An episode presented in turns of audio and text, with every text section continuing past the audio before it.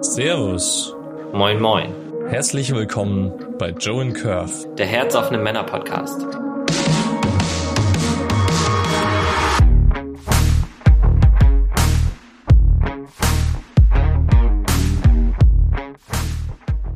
Heute geht es um das Thema, hast du dich schon immer als richtiger Mann gefühlt? Bevor es losgeht, ein paar kleine Hinweise vorab. Hier geht es um das Teilen von Erfahrungen und Erlebnissen. Wir sind kein Ratgeber-Podcast. Alles, was du hier hörst, sind persönliche Geschichten und keine Handlungsempfehlungen von uns. Aussagen und Meinungen, die von unseren Gästen hier geäußert werden, stimmen nicht zwangsläufig mit unserer Meinung überein.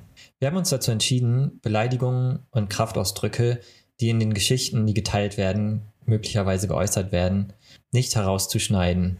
Falls du von solchen Ausdrücken leicht gekränkt wirst, empfehlen wir dir, ab hier nicht weiterzuhören. Bevor es losgeht, noch eine Bitte. Mach dir bewusst, dass diejenigen, die hier teilen, echte Menschen sind. Sie machen uns ein großes Geschenk, indem sie mit uns ihre sehr persönlichen Erfahrungen teilen. Bitte geh mit dem Gehörten respektvoll um. Danke dir dafür. Worum es uns nicht geht, ist jetzt irgendwie ähm, bei der Frage, hast du dich schon mal als richtiger Mann gefühlt? Ähm, ob man jetzt irgendwie transgender ist oder divers oder ähm, homosexuell oder was auch immer. Ähm, weil also meine Meinung, das schließt sich auch nicht aus. So, man kann ein richtiger Mann sein und homosexuell sein. Absolut, ähm, absolut. Meiner Meinung nach. Also ganz ähm, wichtig vielleicht an der Stelle auch von meiner Seite. Wir wollen hier keine kein Splitting fahren, wir wollen hier keine Abgrenzung machen, wir wollen hier keine Diskriminierung nicht machen. Ähm, für uns ist es einfach wichtig, dass wir das hier sagen, dass, dass alle willkommen sind und egal wie du dich fühlst, egal welchem Gender du dir du zugehörig bist oder du dich fühlst, ähm, ist vollkommen egal. Sei herzlich willkommen. Ja, genau. Also zum Zuhören ist natürlich sowieso jeder willkommen. Und ähm, nee, das ist was, was ähm, wir, glaube ich, so, oder ja, so die Idee, die wir eigentlich hatten, ist, ähm, ähm, gab es irgendwie Zeiten in deinem in deinem Leben oder in unserem Leben. Wir werden natürlich heute auch von unseren Geschichten erzählen, weil ähm, ist irgendwie klar, dass wenn man, wenn man sagt, man macht einen Podcast, um emotional die Hose runterzulassen, dass man dann halt auch selber ran muss. So, man kann halt schlecht irgendwie. Ähm, Komm, lass ja. über deine Probleme sprechen. Meine sind nicht ja. so wichtig. genau. Wir laden gerne Leute ein, die hier ihre, ihre ähm, größte Scham und, und ähm, Geheimnisse offenlegen, aber wir nicht. aber das ist ein guter, guter Einstieg, Curve. Ähm, ja, mit welchen Erwartungen, Anforderungen wurdest du in deinem Leben konfrontiert? Ähm, also eben auch das Thema, ich schiebe das Zeug einfach zu den anderen, ähm, ja, Schuldgefühle oder was auch immer. Ähm, und ähm, ja, also welche gesellschaftlichen Erwartungen, Anforderungen wurden in deinem Leben massiv an dich herangetragen? Hm. Einiges. so, also tatsächlich, bei mir war es, also ich habe schon, also es ging schon sehr, sehr früh los. Ähm, ähm, ja, so dass, dass ich eigentlich mein, mein Leben lang gedacht habe, so bis vor, vor ein paar Jahren noch, dass ich halt irgendwie das niemals schaffen könnte, den, den gesellschaftlichen Erwartungen, die an einen Mann gestellt werden, dass ich denen gerecht werden könnte. Mich interessiert so, den einen oder anderen. Ähm, magst du sagen, wie alt du bist? Ah, ähm, ja, na klar. ähm, ich bin noch 39. Ich werde im nächsten Monat ähm, Runde 40. Das heißt, ähm, ja, so angefangen mit meinem, mit meinem Mannsein, mich damit zu beschäftigen, habe ich, ich glaube, so vor rund sieben Jahren, 2000, nee, 2014, 15, also sechs, sechs Jahre ungefähr. Ja, ich komme so aus so einer guten deutschen Arbeiterfamilie. So. Und ähm, schon als ich klein war, ich habe es halt damals irgendwie noch nicht so, so geschnallt, aber ähm, ja, so irgendwie immer, wenn es dann darum ging, so, ach komm, dann bist du irgendwann groß und stark und dann bist du auch irgendwann Arbeiter, so, und ähm, was willst du denn werden, wenn du groß bist? Und so, wenn dann da so Input reingefüttert wurde, von wegen, was ich denn werden könnte, denn war so, als ich ganz klein war, kam dann immer noch sehr oft so ähm, Maurer oder Zimmermann oder ähm, ja, so irgendwas wirklich total handwerkliches. So. Also Maurer ist tatsächlich, ja, Maurer ist sehr, sehr oft gefallen, weil es ist halt auch so in meiner Familie ist das so total respektiert ähm, gewesen. Ähm, so, ich muss sagen, also von meiner Mutter gar nicht unbedingt so. Die war da, die war da viel, viel offener, aber so irgendwie aus sonst so irgendwie dem Umkreis der, der weiteren Familie kam das halt. An der Stelle. Ja. Ähm, waren das dann im Umkreis äh, deiner Familie, sag ich mal, ähm, waren das dann überwiegend Männer oder waren das vielleicht nur Männer? Ähm, nee, gar nicht. Tatsächlich ähm, waren es überwiegend eher Frauen. So. Oh, was jetzt aber auch nicht, was jetzt aber auch nicht heißen soll, dass das jetzt halt irgendwie, ähm, irgendwie ein typisches Frauending ist, dass, dass Frauen irgendwie Männer in bestimmte Rollen reinschubsen, so generell, so, das war halt einfach in meinem Fall so. Ne, aber ähm, ähm, ja, irgendwie meine Oma zum Beispiel, ähm, Gott hat sie selig, so, die hatte da schon irgendwie ein sehr konkretes Bild davon, des Jungs werden Maurer. Und, also das, das alte klassische Maurer, Bild quasi. Die Mädchen werden irgendwas anderes, ja. irgendwas anderes. ja. Und ähm, ja, genau, dann bin ich halt so ein bisschen älter geworden und ähm, so, keine Ahnung, so als ich dann so vier oder fünf war, da wurde dann irgendwie schon so ein bisschen offensichtlicher, dass mich sowas halt irgendwie auch nicht so interessiert hat. So, also ich war halt irgendwie kein, kein Draußenkind und kein, nicht so handwerklich begabt und sowas. Und dann ähm, hat sich das dann so ein bisschen geschiftet, dann ging das dann so irgendwie in mehr in Richtung Friseur oder Koch oder sowas. So, also auch noch eher so, also nichts Akademisches, so, weil das war nicht für unser eins. So, wir sind eine Arbeiterfamilie. So, aber dann halt schon so ein bisschen, ähm, ja, irgendwie, ich würde sagen, Jobs, die nicht unbedingt als ähm, super männlich von meiner Familie erachtet wurden. Ähm, Kurze Zwischenfrage, so. wenn ich darf. Wie mhm, ging es dir damit? Wie ging es dir damit? So damals, ja. damals habe ich das irgendwie noch überhaupt nicht geschnackelt. Ähm, so, also ich hatte auch irgendwie so bis ich vier war überhaupt gar kein Konzept davon, dass halt, ähm, ähm, dass halt für Jungs und Mädchen unterschiedliche Regeln gelten. So und ähm, ja, ob das irgendwie, ob ja, habe das irgendwie noch, habe da gar nicht so groß Notiz von genommen. Das ist jetzt irgendwie wirklich so rückblickend, dass, dass ich irgendwie da irgendwie so ein bisschen das Gefühl war, ah, okay, das war ja schon ein bisschen komisch. So. War das denn nur jobmäßig oder hattest du eine andere gesellschaftliche Erwartungen? Oder irgendwas? Ja, also ich hatte Erwartungen, dass ich, ähm, dass ich bitte groß und stark werden soll. Und ähm, so, dass, dass ich ähm, so, also ich habe halt es auch irgendwie immer, als ich klein war, nicht geschafft, meinen Teller aufzuessen. Also nicht meinen Teller aufzuessen, sondern den Inhalt von meinem Teller aufzuessen. Und ähm, so, keine Ahnung. Und das, das wird ähm, irgendwie immer so ein bisschen so gepusht, so wenn, wenn ich halt irgendwie meinen mein Teller nicht aufesse, dann werde ich auch nicht groß und stark und dann bleibe ich klein und dünn und schmächtig. So. Und was auch so ein bisschen passiert ist, so ich war irgendwie mein Leben lang immer dünn und schmächtig. So, und ähm, habe auch oft so, also auch nicht nur als kleines Kind, sondern auch wirklich irgendwie, ja, bis ins junge Erwachsenenalter noch oft gehört, so ähm, Spargeltarzan, dünner Hering, dünner Smicken, ähm, halber Hahn und sowas. Solche Sachen sind irgendwie immer gekommen. So. Und das war auch wirklich, ja, also das war, war auch dann irgendwann schmerzvoll. So, und das erste Mal, wo ich tatsächlich gemerkt habe, so, okay, ähm, es gibt irgendwie, ähm, ja, für mich Regeln, die ich beachten muss, sonst bin ich kein richtiger Junge, war, da war ich, glaube ich, vier Jahre alt. So, es war Weihnachten und ich habe mir eine Barbie gewünscht. Ich habe es schon in der ersten Folge ähm, schon angedeutet und freue mich jetzt ein bisschen die Story zu erzählen. So, und ähm, das hat unglaublich was losgetreten bei uns in der Familie. So, also meine Mama, muss ich sagen, die war da ähm, sehr, sehr entspannt und auch sehr, sehr cool.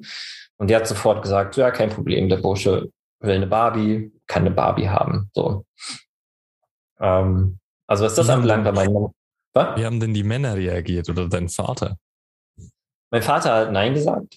So. Okay, direkt, direkt. Der, der hat direkt gesagt Nein. Mhm. Aber man muss auch sagen, der hatte da keine Chance gegen meine Mama. So, weil, wenn meine Mama Ja sagt, mein Papa Nein, dann hat meine Mama gewonnen. So, also, ähm, ja, tut mir leid, irgendwie, falls mein Vater das jetzt auch mal hört, so dass ich das so offen sage, aber ähm, ähm, ja, das, das war halt einfach so. Und ähm, ja, spannenderweise, da, da muss man dazu sagen, ähm, so, also ich kann heute auch verstehen, warum mein, mein, mein Papa, warum der damals Nein gesagt hat. So, ähm, weil ich glaube, meine Mama ist auch ein bisschen naiv an die, an die Situation rangegangen. Soll das irgendwie der, der kleine vierjährige Sohn sich eine Barbie wünscht. So, ne, weil das hat halt schon auch echt eine Kaskade von irgendwie Sachen hervorgerufen. Ähm, ja, mit denen, mit denen ich halt irgendwie auch tatsächlich, ja, also als vierjähriger kleiner Junge überfordert war, war ähm, damit umzugehen. Und ähm, und ich glaube, mein, mein Papa, der hatte eine wesentlich bessere Idee davon, wie das ist, ähm, ja, so nicht in das Schema zu passen und ähm, ja, da, dafür negative Resonanz zu ernten. Ja, und was dann halt irgendwie passiert ist, so, ich habe dann halt irgendwie natürlich, weil ich mir auch nichts dabei gedacht habe, so wenn mich jemand gefragt hat, und was wünschst du dir zu Weihnachten, so habe ich halt natürlich frei heraus erzählt, ich wünsche mir eine Barbie. So. Geil. so, weil ich habe ich hab halt irgendwie kein, kein, keine Idee gehabt, dass ich so, für mich war das ein Spielzeug und ähm, warum sollte ich mit, mit dem Spielzeug nicht spielen dürfen? So. So, das, auf die Idee bin ich gar nicht gekommen, dass das nur für Mädchen sein könnte. Naja, und dann, genau. Also wenn mich jemand gefragt hat, habe ich es einfach gerade raus erzählt, habe mir nichts Böses bei gedacht. Und dann kam halt natürlich dann irgendwie ganz schnell irgendwie so Feedback, so ähm, echte Jungs spielen nicht mit Barbies. Wenn du eine Barbie kriegst, dann, ähm, dann bist du kein echter Junge mehr. Und ähm, ja, und dann hatte ich auch irgendwie so einmal die Situation, dass, dass wir dann irgendwie bei meiner Oma zu Besuch waren und ich das dann auch erzählt hatte und dann irgendwie ähm, ja eine meiner Tanten dann da vor mir saß und mir das dann auch alles lang und breit erklärt hat, so dass die ähm, Jungs nicht mit Barbies spielen. Ja, genau. Ähm, okay. Barbies sind für Mädchen so und ähm, echte Jungs spielen nicht mit Barbies und wenn du keine äh, wenn du mit einer Barbie spielen möchtest, dann bist du kein echter Junge. So und dann ähm, krasses Ding. Ja, und dann auch so, dass dann plötzlich so mein, mein ähm, Cousin und meine Cousine dann da irgendwie rumgelaufen sind. Corwin ist ein Mädchen, Corwin ist ein Mädchen. So. Wie hast du dich da gefühlt? Was, was ging da dir im Kopf vor?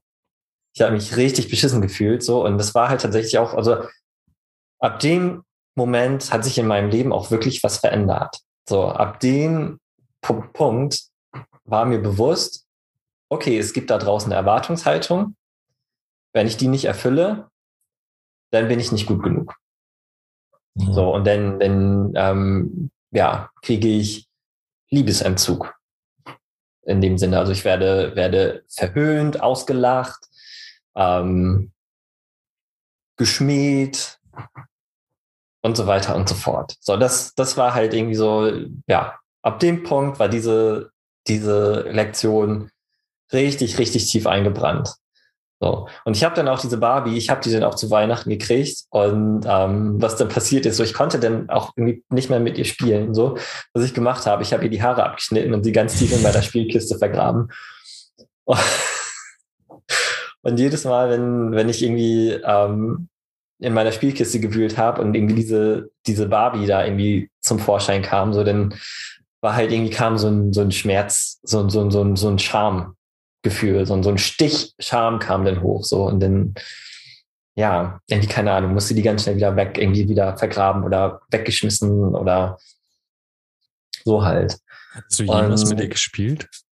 Also so richtig? Ähm,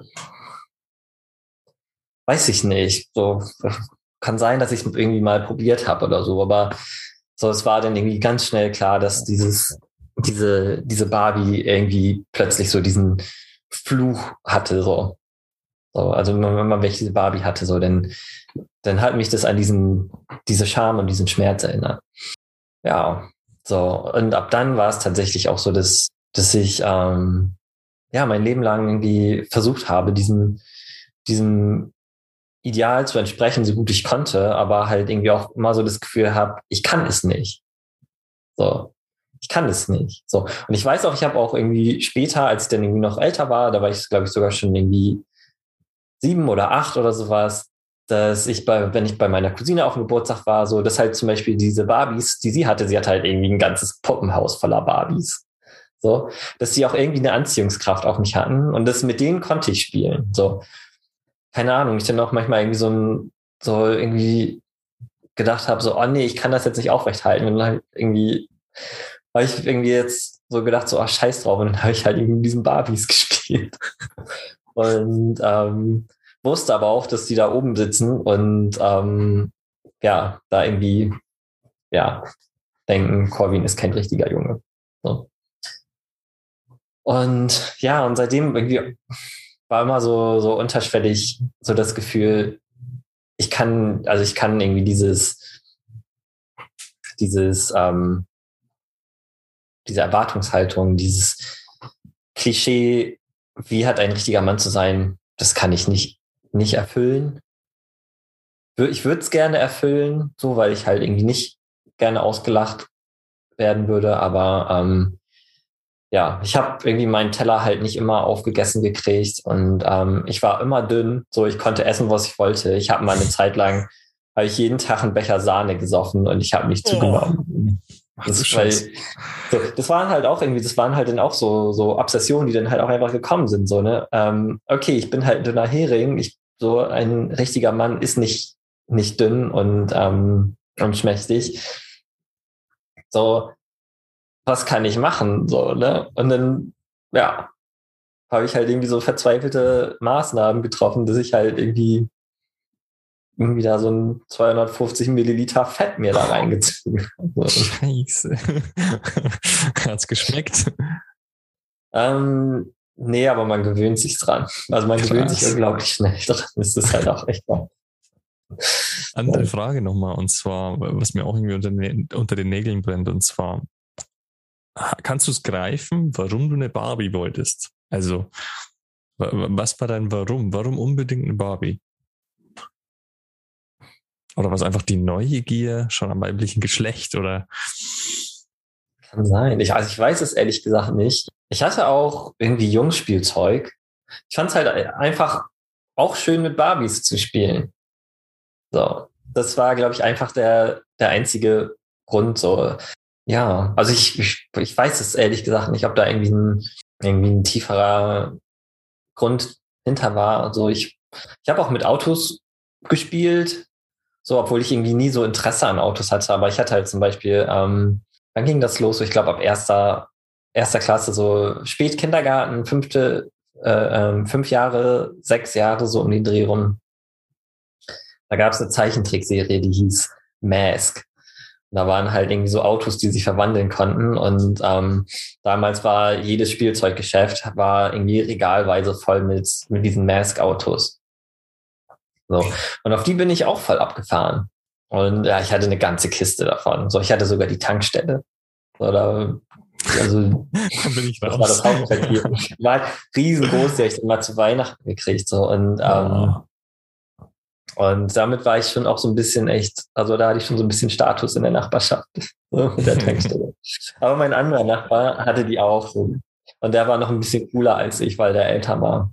Ja, so, und ich könnte auch nicht sagen, warum ich, warum ich jetzt genau auf die Teile abgefahren bin, weil ich habe eigentlich kein, kein großes Interesse an, an Autos jemals gehabt. Ich war nie ein Schrauber oder sowas. Ähm, ja, was ich halt irgendwie cool fand, ich war halt schon mal ein Cartoon-Fan. So, und was ich halt cool fand, war, dass die Autos sich verwandeln konnten. So, ne? Das fand ich halt cool. Und die waren auch so ein bisschen superheldenmäßig. So, die hatten dann irgendwie auch so Masken auf und mit denen konnten die dann fliegen und schießen und sowas. So, das fand ich dann halt auch cool. Und zurück, ähm, hm? zurück zur Barbie. Ich hätte noch eine Frage. Ähm, ich sag mal so, was man wahrscheinlich als Vater wahrscheinlich mit einer Angst auch verbindet, ist die Frage, ist mein Sohn schwul, ist mein Sohn homosexuell? Mhm. Hast du dir die Frage da auch mal gestellt? Wie ging es dir damit? Hast du da irgendwas vielleicht für dich auch entwickelt, entdeckt, aus, ausprobiert? Wie ging es mhm. dir mit dem Thema? Oh, das war eine riesengroße Angst, so dass ich schwul sein könnte, ja. So, also tatsächlich, ähm, Sexualität ist sehr, sehr spät in mein Leben reingekommen. So, also ich habe ähm, irgendwie ein, also bis vor ein paar Jahren habe ich einen wirklich sehr, sehr geringen Selbstwert gehabt und ähm, ja, irgendwie, ja, meine erste Freundin hatte ich mit 35 und ähm, ja, irgendwie auch nicht irgendwie mal rumgeknutscht oder sowas vorher so. Und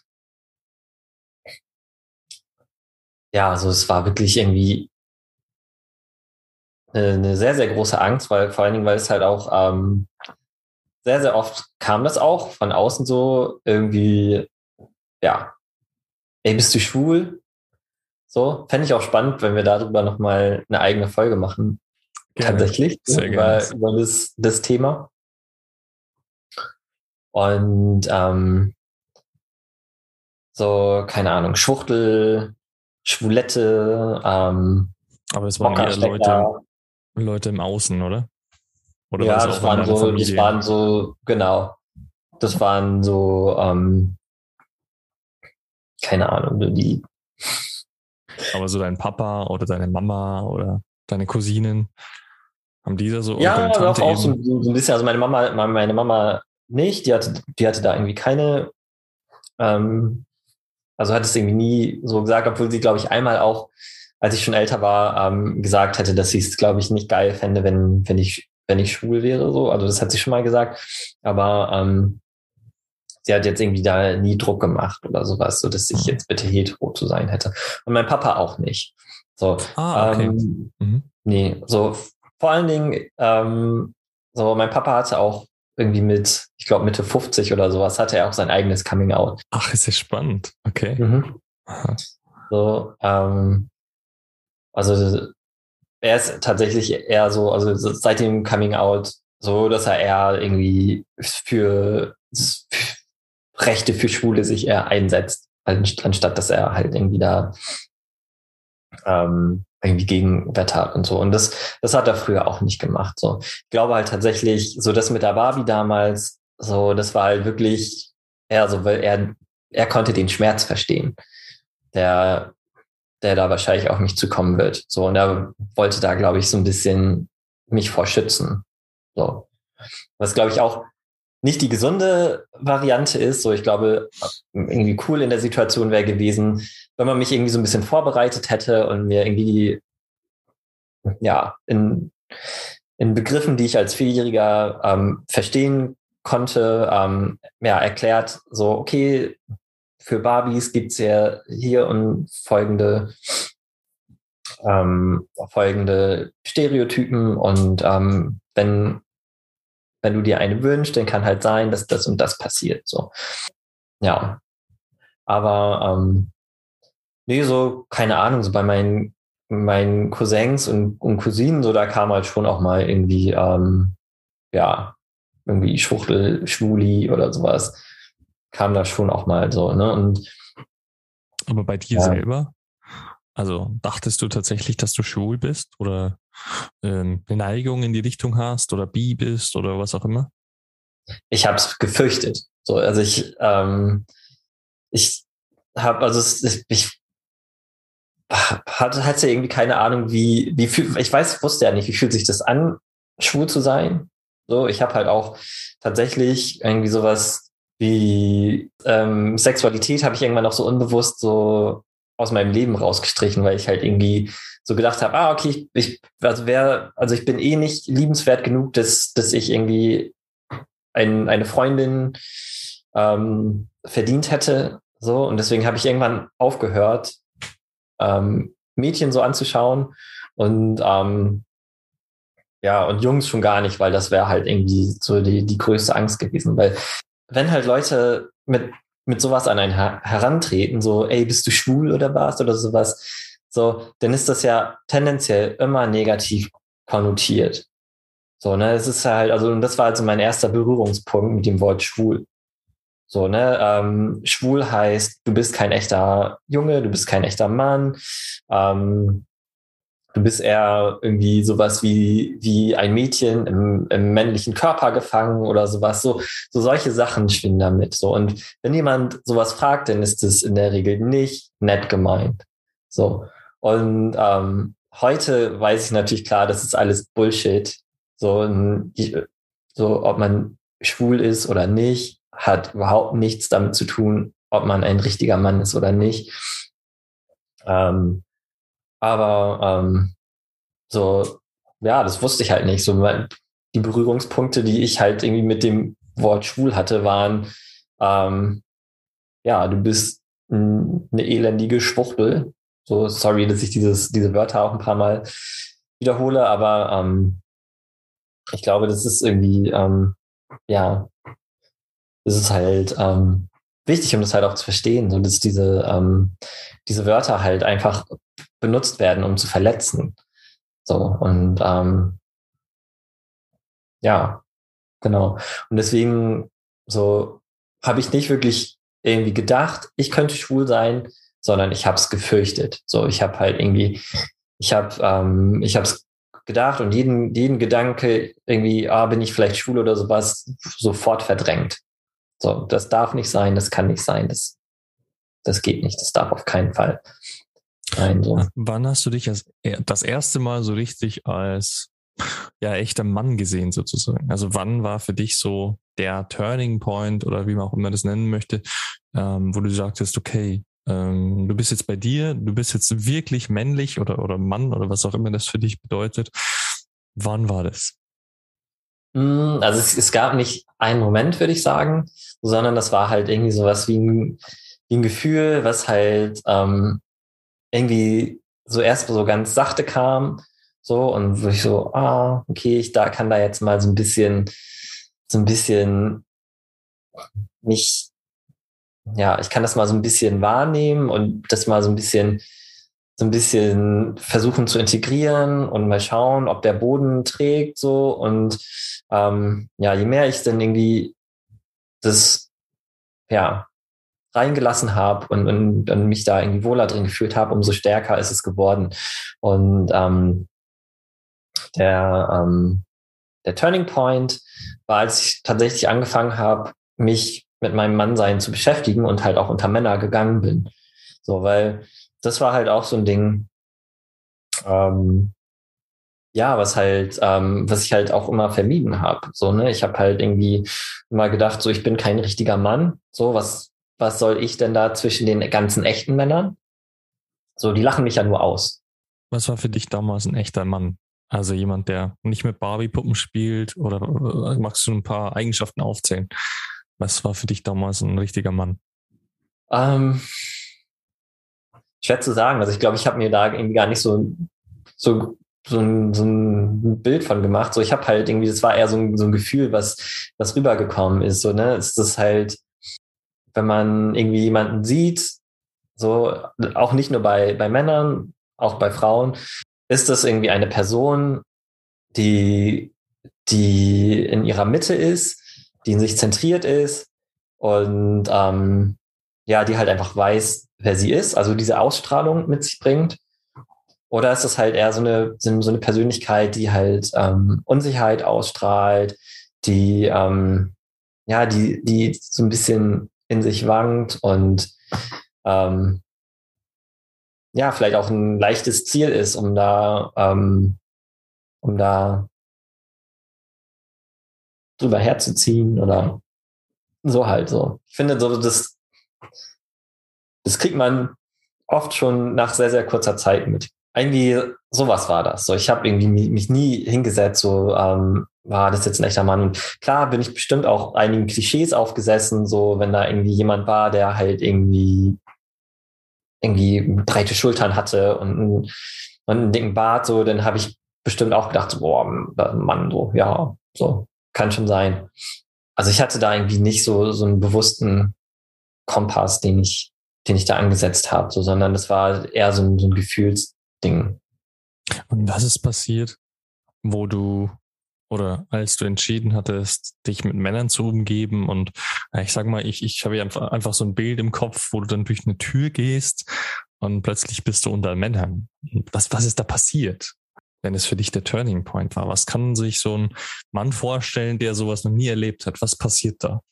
So das erste Mal, wo ich halt wirklich so bewusst unter Männer gegangen bin, das war, ähm, ich glaube 2014 war das. Ich habe ein, ein Wochenend-Workshop gemacht. Das war so mein, mein erstes ähm, Ding im Bereich Persönlichkeitsentwicklung, was ich gemacht habe. So ein Wochenend-Workshop zum Thema Selbstbewusstsein, weil ich irgendwie überhaupt noch gar keine Idee hatte, dass ich irgendwie ein, irgendein Männerding am Laufen habe, so dass, dass ich irgendwie ein Thema mit meinem Mann sein habe. Da wurde mir halt irgendwie die, die Adresse zu, zu dem Männerstammtisch hier in Berlin, dem Mannsvolk-Stammtisch, ähm, zugesteckt. Ja, noch gesagt, ja, nächsten Donnerstag komm mal vorbei und so. Und ich habe denen die Adresse genommen und gedacht so, ja, ah ja, cool, ja, ja, mache ich, mache ich. So, ähm, geil. So. Und habe aber so innerlich gesagt, so nie im Leben. So. mache ich nicht. So. Ähm, naja, und dann bin ich aber nach Hause gefahren und mir ist dann so in, während der Heimfahrt ist mir so der Gedanke gekommen, so, oh, ey, Corby, du willst doch, dass sich was ändert. So. Ähm, so, was ist denn das nächste, was du machst? Du hast jetzt hier einen Strohhalm. Guck doch einfach mal vorbei. So, und dann habe ich das gemacht. Dann war ich halt bei diesem, bei diesem Männerstammtisch. Und ähm, ja, und das, die Überraschung war, dass ich es total genossen habe. So. Ich bin da halt irgendwie hingegangen und habe irgendwie viele tolle, spannende, interessante Männer getroffen. Und es war überhaupt nicht schwierig, da ähm, irgendwie in Kontakt zu gehen und mit den Männern zu sprechen, so, weil das war halt, ja, es war halt irgendwie, die, die ganzen Männer waren, waren da und das kannte ich nicht. So, ich bin irgendwie jemand, so, ich hatte früher eine sehr, sehr große Menschenangst und überhaupt mit Menschen in Kontakt zu treten, war für mich immer ein großes Ding. Ja, und dann irgendwie auch noch Männer, so, oh Gott, das war irgendwie, ja. Und das war so das erste Mal, wo, wo ich, wo ich irgendwie so das gehörte, ah, okay, vielleicht irgendwie kann ich doch unter Männern sein und mich wohlfühlen, so, weil das war so das erste Mal, wo das so passiert ist. Ja, das war so, so wie ich gerade meinte, so, es fing mit so einem kleinen Gefühl an, so, und das mhm. wurde dann immer größer. Und ähm, ein größerer Turning Point war ein, ein Wochenend-Workshop, den ich gemacht habe. Ich werde jetzt den Namen des Workshops nicht nennen, aber ähm, du kennst ihn auch, du hast ihn auch gemacht. Ganz tollen Männercoach hier in Berlin den ich auch sehr, sehr empfehlen kann. Und da war es halt tatsächlich, es waren drei oder, oder vier Tage, ich glaube viereinhalb Tage, ne? Also oder so ein verlängertes Wochenende. Ich glaube Freitag bis Sonntag, ja. Freitag bis Sonntag, ne, genau. genau. Ähm, komplett nur unter Männern. So, ich glaube, wir waren so 18 Mann. Alles Männer, die ich vorher noch nie getroffen habe. Und ich war super, super aufgeregt. Ja, so, es war ein Riesenschritt aus meiner Komfortzone heraus. Ja, und habe das Wochenende auch tierisch genossen. So. Und ein, ein großer Punkt war ähm, am Anfang, war halt so ein Kreis, wo wir uns vorgestellt haben und jeder hat gesagt, warum er hier ist. So. Und ich habe so während dieses Kreises habe ich ähm, irgendwie mir schon so, so Zeug überlegt, was ich denn da halt irgendwie sagen könnte, damit ich halt nicht irgendwie erzählen muss, dass ich halt irgendwie eine, eine 30-jährige Jungfrau bin, ähm, die halt irgendwie super Probleme hat, irgendwie mit, mit Selbstwert, irgendwie mit Menschen in Kontakt zu treten, ähm, ja, lauter Ängste und, und, und, und Charme-Themen hat. Ja, also, ne, also so, wie ich denn da halt irgendwie irgendwas sagen kann, damit ich cooler dastehe, als ich eigentlich bin. So. Weil das war halt so eine Strategie, die bin ich immer gefahren. So immer, wenn ich irgendwo unter Leute gekommen, gekommen bin, so ähm, bloß nicht zeigen, wie, wie ich wirklich aussehe. Und ähm, naja, und ich war irgendwie relativ spät dran, so in, den, in dem Kreis. Dann war irgendwie einer, ich glaube, es war sogar ähm, eine Person, die war ziemlich direkt vor mir dran, so. Und die hat etwas ganz ähnliches erzählt, was halt irgendwie, ähm, ja, was so mein, meine Themen sind, so, ne, irgendwie noch nie eine mhm. Freundin gehabt und, und so. Ja, und in dem Moment war halt irgendwie so, was? Wie? Es gibt noch andere so? Ja. Und dann hatte ich irgendwie so plötzlich so einen mega Respekt davor, so dass, der, dass er diese Traute hatte, so. Und dann war so ein Teil in mir angepiekt, so, dann, dann wollte ich halt irgendwie, also dann wollte ich das auch. So, dann wollte ich halt irgendwie nicht dagegen abstinken, so, irgendwie gegen, so, er war so mutig und hat sich gezeigt, so. Und, ähm, naja, und dann habe ich es gemacht, so mit, mit bebender Stimme habe ich dann da vor irgendwie diesen 20 Männern oder 18 Männern da erzählt, dass ich halt irgendwie noch nie Sex gehabt habe. Und ähm, ja, so. Und das war das erste Mal, dass ich das halt überhaupt vor, vor einem anderen Menschen zugegeben habe. Nee, stimmt nicht. In der Therapie habe ich es meiner Therapeutin, habe ich schon einmal gesagt. Aber so ähm, irgendwie, ja, in so einem, in so einem Szenario mit irgendwie 18 fremden Männern, so das gab es vorher noch nie so und das war ein riesengroßer Schritt. Und was, ich, was dann halt passiert ist, war, dass, ähm, dass ich mich äh, über dieses Wochenende, dass keiner irgendwie mich geschmäht, keiner mich ausgelacht hat. Ähm, so, und dass ich mich ganz im Gegenteil, ich habe mich diesen Männern total nahe gefühlt. Ich habe mich an diesem Wochenende richtig, richtig eingebettet gefühlt und ähm, habe gedacht so, oh Gott, diese, dieser Workshop, dieses Wochenende, das ist wie ein großer Safe Space. So mit diesen ganzen Männern um mich herum kann mir gar nichts passieren. So. Ähm, wir sind alle füreinander da, wir passen aufeinander auf. Und ähm, ja, wir teilen miteinander. So. Und ähm, ja, und ich habe halt, ich habe, also ich habe mich so gut gefühlt und so sicher und eingebettet und genährt, wie ich mich irgendwie, ja, und männlich auch, wie ich mich in meinem ganzen Leben noch nie gefühlt habe. So, ich hatte das Gefühl, ich gehöre zu einer Männer-Community dazu. Zu einem, ja, so, ich habe Männerfreunde. Und ähm, ja, und das hat irgendwie richtig krass was bewirkt. So. Es war dann tatsächlich auch so, dass, dass mich das dann, als der Workshop vorbei war, dass mich das emotional richtig krass ausgenockt hat. So. Also, dass ich halt wirklich auch danach in ein ganz schön tiefes Loch gefallen bin.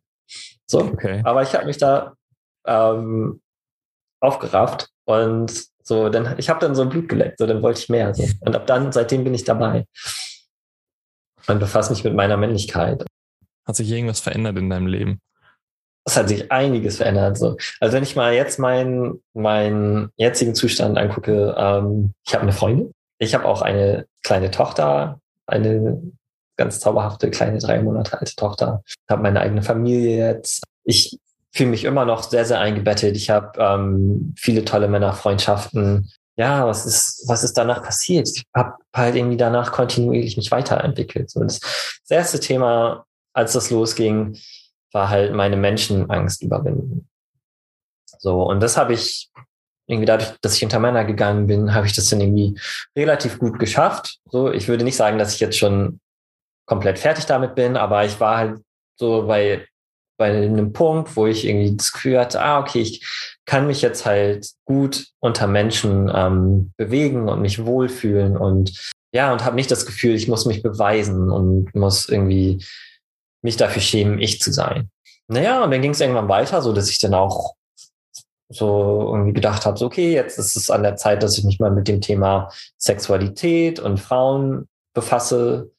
So, ähm, ja, irgendwann hatte ich dann auch irgendwie ganz klar, dass ich ähm, so, ja, dass ich Frauen spannend finde, so. Ähm, ich würde mich auch jetzt nicht als heterosexuell bezeichnen, sondern ich finde halt irgendwie, ähm, ja, so, ja, auch ein Vortrag von, ähm, ein Mann sein Vortrag von, ähm, von einem Männercoach, den ich, ähm, den ich sehr, sehr gut finde und der auch irgendwie einer meiner, meiner größten Mentoren ist. Ähm, vielleicht enthüllen wir seinen Namen nochmal irgendwann in diesem Podcast. Mal schauen. Ähm, ähm, so hat mich so drauf gebracht, dass eigentlich Sexualität was, was Fließendes sein kann und, und soll. Und ja, und das, ja, ich eigentlich da kein, kein Label drauf, drauf packen möchte, zumindest für mich. So jeder, der das möchte, hat natürlich das Recht dazu, aber ich für mich möchte da kein Label drauf packen, der das irgendwie eingrenzt. So, und ähm, ja, so. Hab auch irgendwie in der Zeit auch, ich sag mal, Peniserfahrungen gemacht. So. Ähm, aber trotzdem hat sich irgendwie, also wollte ich auch mit Frauen in Kontakt kommen. Und das war für mich halt auch so die größere Challenge. Weil ähm, irgendwie so mit dem anderen Geschlecht zu sprechen, so das, das war halt irgendwie mal wie so eine, wie so, ja, ja, war wie eine große Hürde, über die ich irgendwie nie rübergekommen bin. Und ähm, die wollte ich nehmen. So und genau, und dann habe ich halt irgendwann angefangen, Flirt-Coachings zu machen und ähm, zu daten, okay, Cupid und all so ein Kram. Und ähm, ja, und mich halt auch mit anderen Männern auszutauschen. Wie machen die das? Und ähm, genau. Und dann irgendwann, ja, war, war die Challenge auch überwunden so. Und dann, ähm, ja, habe ich meine Freundin kennengelernt und ja, und dann sind, also es, es hört ja nie auf, es kommen immer neue Challenges. So, ne? Dann habe ich eine eigene Männer-WG gegründet und habe da sehr viel gewachsen, bin da sehr viel gewachsen und ähm, tolle Sachen erfahren. Und ähm, ja, und jetzt ist halt meine, meine jetzigen Challenges sind gerade ähm, ja, meine Familie zu gründen oder die ist ja schon gegründet, aber irgendwie ein Vater zu sein. Ähm, ich habe mich gerade selbstständig gemacht, das heißt also ein Business zu gründen so und das ist für mich gerade irgendwie das, wo noch sehr viele Ängste sind, ähm, ja, die, denen ich mich noch stellen darf. Was ist, steht noch gerade an? Ja, Themen gibt es eigentlich immer. So im Großen und Ganzen fühle ich mich aber wohl in meiner Haut und, und fühle mich als Mann, auch als richtiger Mann. So, auch wenn ich vielleicht nicht jede Klischeebox oder jede Erwartungshaltung, ähm, die die Gesellschaft möglicherweise ähm, an mich stellt, nicht checke. So, vielleicht stellt sie auch gar nicht. Das ist ja auch eine Vorannahme, so dass, dass diese Stereotypen existieren. So, ich habe es so erlebt so, deswegen nehme ich es an. Aber vielleicht ist das ja auch nur ein, ein, ein kleiner Teil des Gesamtbildes. Wer weiß. Auf einer Skala von eins bis zehn. Wie männlich hast du dich vor, ich sag mal, deinem Turning Point gefühlt? Und wie fühlst du dich jetzt? Oh mein Gott. ähm, also, ich glaube, ich kann das nicht in, in einer Skala beantworten, weil das halt auch irgendwie total absurd ist, so, weil es, ich glaube, es gibt nicht sowas wie 100% männlich und irgendwie 0% mhm. männlich. So, ich glaube, selbst Frauen haben männliche Energie in sich und wir Männer haben auch weibliche Energie in uns. So, was ich halt irgendwie sagen kann, ist, dass vorher, ja, war halt einfach so ein, war immer so ein Zweifel da. So. Ne, es war halt immer so ein, so ein, es war keine Sicherheit da. So. Und jetzt ist halt einfach Sicherheit da. Ja, ich bin ein Mann. So. Und ähm, so, du kannst vielleicht sagen, ich bin kein Mann. So ist dein gutes Recht. So, das ist so, ähm, so, aber es wäre, wäre dein gutes Recht zu sagen, hey Corbin, ey, du bist so voll kein echter Mann. So, ähm, bist voll zu deiner Meinung berechtigt. Und ähm, ja, und ich kann dann irgendwie das voll so hinnehmen und aber irgendwie meine eigene Meinung haben und meine Sicherheit, mein, mein Wissen, bis ich ein Mann bin. Okay. Was würdest du jemanden, der vielleicht in der Situation ist, wo du früher warst, oder jemand, der sich einfach auf den Weg machen möchte, äh, mitgeben aus der Erfahrung, die du heute geteilt hast? Was ist so mhm. dein Keypoint oder deine drei größten und besten Punkte, wichtigsten Punkte, die du erlebt hast? Okay. Also ähm, für mich, und da muss ich halt auch wirklich sagen, für mich, ähm, weil ich glaube, jeder, jede Reise ist ein bisschen anders und jeder, jeder hat einen anderen Startpunkt. So, ich habe halt damals, als ich diesen Workshop gemacht habe, so bin ich hinterher auch rausgegangen und habe gedacht, so, oh, das ist der Stein der Weisen und jeder muss diesen Workshop gemacht haben. Und ähm, so, so, das ist irgendwie, wenn, wenn alle das machen, dann haben sie keine Probleme mehr. Aber ähm, letztendlich Fakt war, dass es halt irgendwie genau das war, was ich damals gebraucht habe. So, aber es gehen halt auch manchmal Leute aus diesem Workshop raus. Also eigentlich die meisten, die, die, die ich kenne, finden es geil und super. So, ähm, es gab auch schon Leute, die es nicht gut fanden, so. Aber ähm, ich glaube, ja, der Effekt ist bei jedem ein bisschen anders. So. Und, ähm, und ähm, deswegen ist es halt, ja, also hüte ich mich so ein bisschen davor, ähm, Ratschläge zu geben, die allgemeingültig sind. Aber ähm, was ich so erfahren habe, ist, so was mir hilft zu erkennen oder, oder mich mit meiner Männlichkeit zu verbinden, ist halt unter Männer zu gehen und ähm, da halt Feedback zu kriegen, soziales Feedback zu kriegen. So. Ähm, ja, nicht nur, nicht nur verbal, sondern halt auch einfach, keine Ahnung, so, wie sind Männer untereinander? Also, ne, wir lernen ja auch voneinander. So, ne, und es gibt ja auch so bestimmte Dynamiken, die sind halt einfach so, die findet man jetzt unter Frauen weniger als in Männergemeinschaften. So zum Beispiel, wenn ich irgendwie mit meinen Männerkumpels so, wenn wir zu fünf zusammensitzen, so, ähm, ne, und ja, irgendeiner macht einen versauten Peniswitz, so, dann weiß ich halt zum Beispiel, ah, okay, so, hier bin ich safe, so, wir sind halt so, das, das ist so die Art zu sagen, so, okay, wir sind auf der, auf der Ebene, dass wir miteinander halt auf so eine Art und Weise reden können. So. Und das ist halt so diese Art von Feedback, die ich meine. Ähm, genau, und dann, ähm, ja, so was ich auf jeden Fall ähm, noch sagen kann, mach dich auf die, auf die Reise. Eigentlich ganz, ganz egal, wo du lang gehst, so, weil während, während du ähm, losgehst, wirst du schon irgendwie merken, ob das der richtige Weg ist oder nicht. Und dann kannst du halt ähm, beim, beim ähm, ja, auf der Fahrt, sage ich mal, kannst du dann halt auch immer neu steuern und merken, okay, ähm, das ist es vielleicht nicht, vielleicht probiere ich erstmal das und so halt. Ja, das würde ich, würde ich empfehlen. Vielen Dank, lieber Curve, dass du dein Herz geöffnet hast und deine Geschichte erzählt hast. Ich hoffe, es hilft dem einen oder anderen weiter, und ähm, ja, auf jeden Fall nochmal herzlichen Dank. Und wenn ihr Fragen habt, wenn ihr noch mehr wissen wollt von Curve, schreibt uns gerne. Ähm, in den Show Notes ist die E-Mail-Adresse verlinkt. Wir freuen uns immer von euch zu hören. Und ansonsten würde ich sagen, ich wünsche euch eine geile Zeit, eine spannende Zeit und bleibt wach, Männer.